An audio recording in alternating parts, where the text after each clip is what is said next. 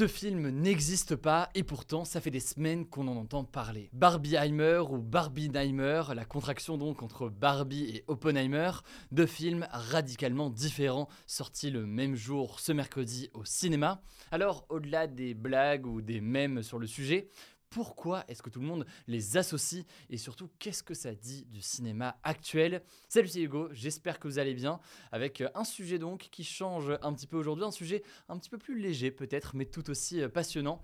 On est parti ensemble pour une nouvelle plongée dans l'actualité en une dizaine de minutes. C'est l'été, on en profite pour avoir de temps en temps comme ça des sujets un petit peu plus légers. Alors c'est la première fois que la poupée Barbie, commercialisée donc par Mattel, se retrouve ainsi sur le grand écran au cinéma dans un film qui est réalisé par euh, Greta Gerwig, qui est aussi réalisatrice des films Les filles du Dr March ou encore euh, Lady Bird. Au casting, on retrouve donc l'actrice australienne Margot Robbie qui joue Barbie, ou encore l'acteur canadien Ryan Gosling qui interprète Ken, et c'est euh, quelques noms parmi euh, beaucoup d'autres dans ce long casting. Il s'agit d'une comédie euh, satirique qui donne vie à la poupée iconique dans un monde hyper rose, hyper flashy, et qui reprend donc les codes de l'univers Barbie. De l'autre côté, on a donc Oppenheimer, un biopic dont l'univers est plutôt sombre et qui revient sur la vie donc du créateur de la première bombe atomique pour les États-Unis. Il s'agit donc de Robert ou Robert, ou je sais pas quelle est la bonne euh, prononciation à dire ça en français, euh, Robert Oppenheimer. Le scientifique est interprété par euh, l'acteur irlandais Killian Murphy, que vous avez pu voir notamment dans la série Peaky Blinders. Et il partage l'affiche ici avec Emily Blunt, Florence Pugh ou encore Matt Damon. Et vous le savez très sûrement, ce film a été réalisé par Christopher Nolan, derrière notamment Inception, Interstellar, Memento ou encore The Dark Knight. Et que j'ai eu, là aussi vous le savez peut-être, si vous me suivez, eu la chance d'interviewer il y a quelques jours dans le cadre d'une interview euh, face cachée. On en reparle après. Bref, même si en apparence ces deux films n'ont pas grand chose à voir, si ce n'est euh, leur budget colossal, estimé pour chacun à 100 millions de dollars pour euh, leur production, eh bien un phénomène au-delà de la date de sortie commune est né sur les réseaux sociaux. Il s'agit donc du phénomène Barbieheimer. Alors cette sortie au même jour et tout ce qui en a suivi en matière de communication était-il prévu initialement?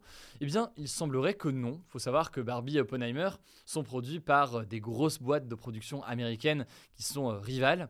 On a d'un côté Warner Bros pour euh, Barbie et de l'autre côté Universal pour Oppenheimer. Pourtant, il faut savoir que le réalisateur Christopher Nolan collaborait avec Warner depuis des années, mais le réalisateur avait annoncé en 2021 qu'il ne travaillerait plus avec Warner car le studio avait décidé pendant la période de pandémie de diffuser les films en même temps au cinéma et en même temps sur sa propre plateforme de streaming ce à quoi s'oppose Christopher Nolan, qui a toujours favorisé les films dans les salles de cinéma. Alors il y a eu des rumeurs qui ont circulé comme quoi Warner aurait même décidé de sortir Barbie le même jour que Oppenheimer, plus ou moins donc pour saboter le démarrage au cinéma de Oppenheimer. Mais bon, c'est absolument que des rumeurs aujourd'hui, et surtout, eh bien la réalité, on le voit, c'est que l'effet a été plutôt le contraire. Bon, a priori donc c'est un hasard, ils sont pas mis d'accord en tout cas pour sortir le film en même temps.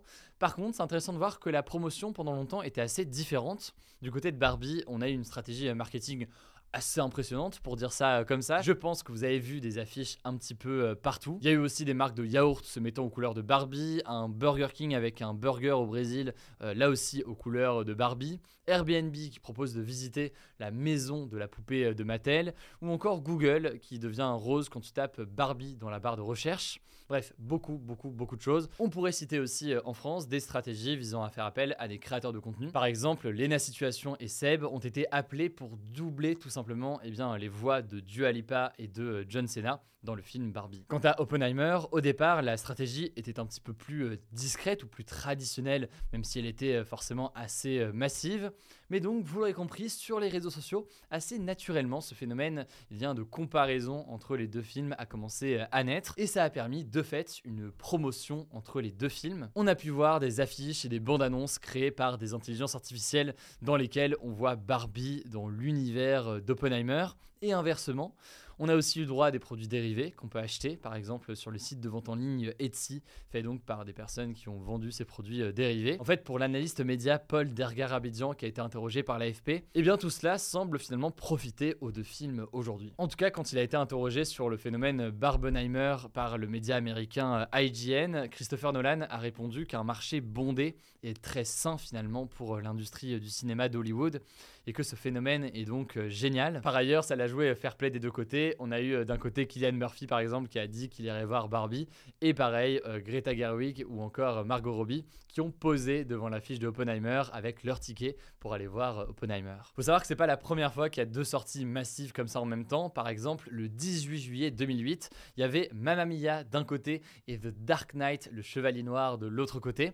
Euh, le Dark Knight d'ailleurs qui est un film réalisé déjà à l'époque par Christopher Nolan. Il faut comprendre aussi que parfois c'est juste des films qui ne s'adressent pas au même public. Simplement aujourd'hui, à l'ère des réseaux sociaux qui est évidemment beaucoup plus développé qu'il y a quelques années, eh bien tout cela donne un effet de marketing encore plus important. Et au passage, il faut bien voir que c'est des films d'ailleurs qui ont compris qu'ils pouvaient être intéressants pour euh, tout le monde, y compris pour euh, Barbie. Là, on pourrait penser que c'est pour un public plus jeune ou autre. Eh bien, au contraire, du côté de Greta Gerwig, qui est donc euh, la réalisatrice, il y a eu une vraie volonté d'en faire un film certes divertissant, mais aussi profond sur le fond et qui amène donc des vrais sujets. En tout cas, Barbie cumule déjà plusieurs centaines de milliers d'entrées, avec notamment 359 000 entrées au premier jour, avant-première inclus en France. C'est un très gros démarrage.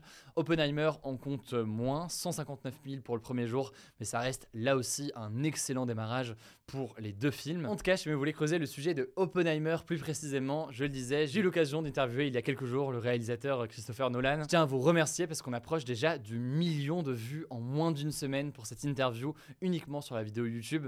Donc merci du fond du cœur pour votre confiance et pour vos retours. Il y a d'autres interviews qui arrivent, j'ai très hâte de vous présenter euh, tout ça. Pour la voir, vous tapez Christopher Nolan, Hugo Decrypt sur YouTube. Je pense que vous allez pouvoir euh, la retrouver. Voilà, un sujet un peu différent, peut-être un peu plus euh, léger, mais tout de même intéressant aujourd'hui. N'hésitez pas à me dire en tout cas ce que vous pensez des deux films dans les commentaires. Je laisse la parole à Blanche pour les actualités en bref et je reviens juste après. Merci Hugo et salut tout le monde. On commence avec une première actu. La traditionnelle passation de pouvoir entre les anciens et les nouveaux ministres a eu lieu ce vendredi à l'Élysée au lendemain du remaniement ministériel. Au total, 8 nouvelles personnes ont fait leur entrée au sein du gouvernement et 8 autres le quittent. Le nouveau gouvernement s'est donc réuni ce vendredi pour la première fois à l'occasion du Conseil des ministres avant lequel Emmanuel Macron a prononcé un discours. Il a dit vouloir rendre plus efficaces les services publics tels que l'école, la formation et la santé et il a aussi réaffirmé son soutien aux forces de l'ordre et aux maires touchés par les émeutes suite à la mort de Naël. Deuxième actu, l'homme politique Jean Lassalle qui s'est présenté aux élections présidentielles de 2017 et 2022 est visé par une enquête préliminaire pour viol et agression sexuelle. Une femme de 45 ans l'accuse de l'avoir violée en 2010 dans un hôtel à Bordeaux alors qu'elle réclamait une solution pour mieux scolariser sa fille. En 2017, Jean Lassalle avait déjà été accusé d'avoir mis une main aux fesses d'une attachée à la direction de la communication du Parti communiste et la même année, des femmes avaient déclaré à Mediapart que Jean Lassalle était, je cite, très insistant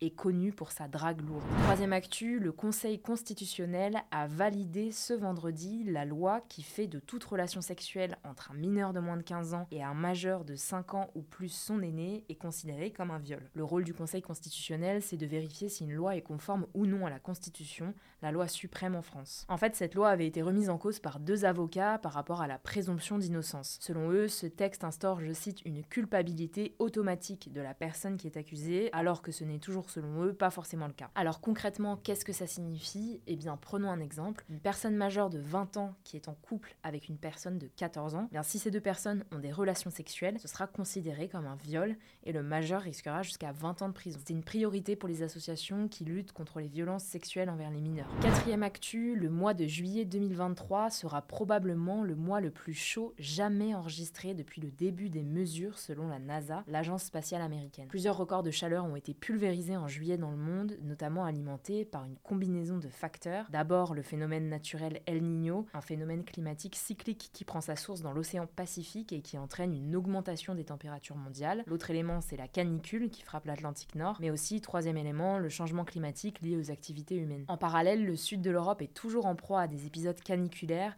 notamment la Grèce qui a annoncé que ses sites archéologiques comme le Parthénon n'ouvriront pas aux heures les plus chaudes de la journée, et ce jusqu'à dimanche. Cinquième actu, en France, voyager en train coûte deux fois plus cher qu'en avion, selon un rapport européen de l'ONG de défense de l'environnement Greenpeace dévoilé ce jeudi. En gros, pour arriver à ces résultats, Greenpeace a comparé entre le 25 avril et le 12 juillet les prix des billets pour 20 itinéraires de moins de 1500 km au départ des grandes villes françaises. Par exemple, un voyage en train entre Paris et la ville espagnole de Valence peut être jusqu'à 12 fois plus cher que si on prend l'avion. 322 euros en train contre 25,99 euros en avion. Alors ce phénomène ne touche pas que la France, il concerne aussi les 26 autres pays européens étudiés à la loupe par l'ONG. Pour rendre le secteur ferroviaire plus abordable, Greenpeace propose la mise en place de tickets climat et de tarifs réduits pour les voyageurs à faible revenu. Dernière actu, la ville d'Amsterdam aux Pays-Bas va interdire les bateaux de croisière destinés au tourisme dans son centre-ville. Cette décision s'ajoute à la longue liste de mesures prises récemment par Amsterdam pour lutter contre le tourisme de masse. La ville estime, je cite, que les croisières polluantes ne correspondent pas aux ambitions durables de la ville. Alors en plus d'apporter un peu plus de tranquillité aux habitants qui doivent faire face au tourisme chaque année, cette décision devrait normalement permettre de laisser l'accès à la construction de nouveaux ponts